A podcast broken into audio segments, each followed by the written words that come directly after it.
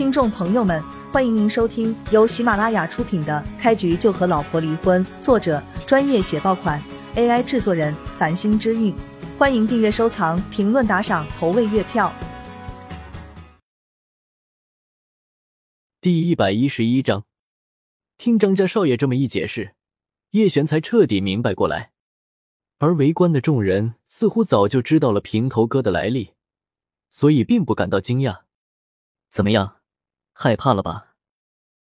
张家少爷以为摆出达叔的身份就能彻底让叶璇屈服，他冷笑道：“赶紧给李少赔礼道歉，否则达叔的人到了，至少卸掉你一条腿。”叶璇用看傻子一般的神色看了张少以及各位公子哥一眼，满脸都是不屑之意。就在今天上午，李新达还跪在他面前苦苦求饶。我以为你们的靠山是什么大人物，没想到只是李兴达而已。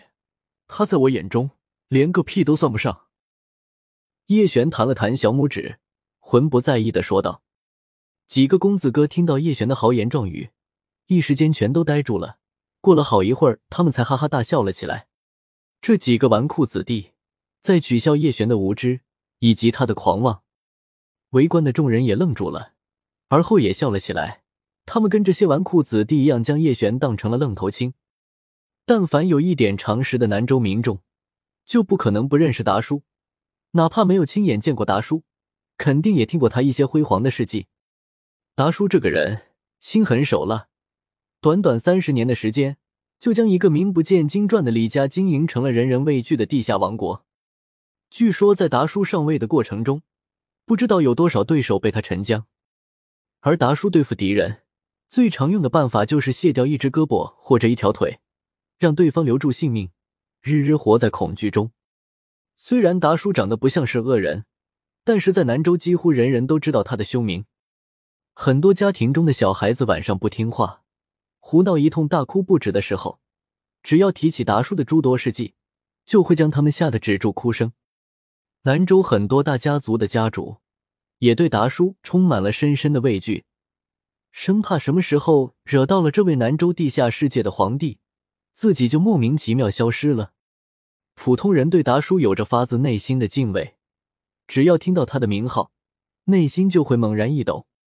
秀姨跟叶星显然也听过达叔的诸多事迹，得知平头哥是达叔的侄子，他们的脸色变得很难看。叶心满心都是懊悔之意，想着自己就应该一直挡着哥哥，不让他对这些纨绔子弟动手，否则也不会招惹到达叔这种大人物。秀姨虽然猜想到叶璇本领不凡，但是她却不敢将叶璇摆在跟达叔同样的高度，毕竟后者在南州一带是当之无愧的地下霸主。叶璇就算身手不错，手中也有钱，跟达叔这样的人作对，肯定也没有好果子吃。小璇，不如这件事就算了吧，我出面给几位少爷认个错，你看如何？秀姨怕叶璇抹不开面子，就打算自己来。得知叶璇是小姐的后人，秀姨不管为叶璇做什么都心甘情愿，哪怕舍弃自己的性命，她也在所不惜。哥，我也可以出面，求这几位少爷高抬贵手。要是真的将达叔招过来，你肯定就完了呀。叶星眼中含着泪水，看到秀姨跟叶星的表现之后，那几位纨绔公子哥终于找到了久违的成就感。他们此前不管走到哪里，不就是面对这种别人畏惧而又尊敬的目光吗？你们现在才想着求饶，已经晚了。张家少爷冷冷扫了秀姨跟叶星一眼，李少已经打了电话，不一会儿，达叔就会亲自带人过来。挨了叶璇一顿暴打的王一博，终于找到了自信，对叶璇冷声说道：“臭小子，刚才扇我耳光是不是很爽？等达叔来了，我要千百倍奉还。”叶玄鸟都不鸟几个纨绔子弟，而是转身来到秀姨的轮椅旁，柔声安慰秀姨跟叶星：“你们不要紧张，也不要害怕，就算李兴达来了，也会对我恭恭敬敬。”叶星一听这话。顿时面露苦笑，他完全不知道哥哥从哪里来的自信。对了，哥哥最近才回到南州，他肯定不清楚达叔的厉害。一念及此，叶星赶紧解释道：“哥，达叔这个人真的很不一般，他下手狠辣，凡是的得罪过他的人都死了。”由于害怕折损了叶璇的面子，所以叶星将声音压得很低。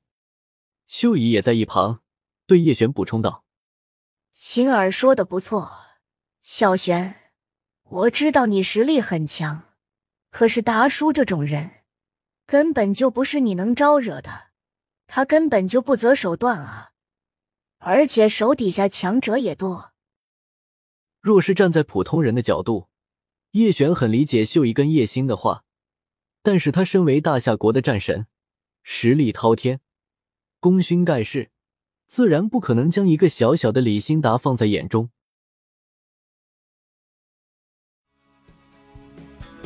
听众朋友们，本集已播讲完毕，欢迎您订阅、收藏、评论、打赏、投喂月票，下集更加精彩。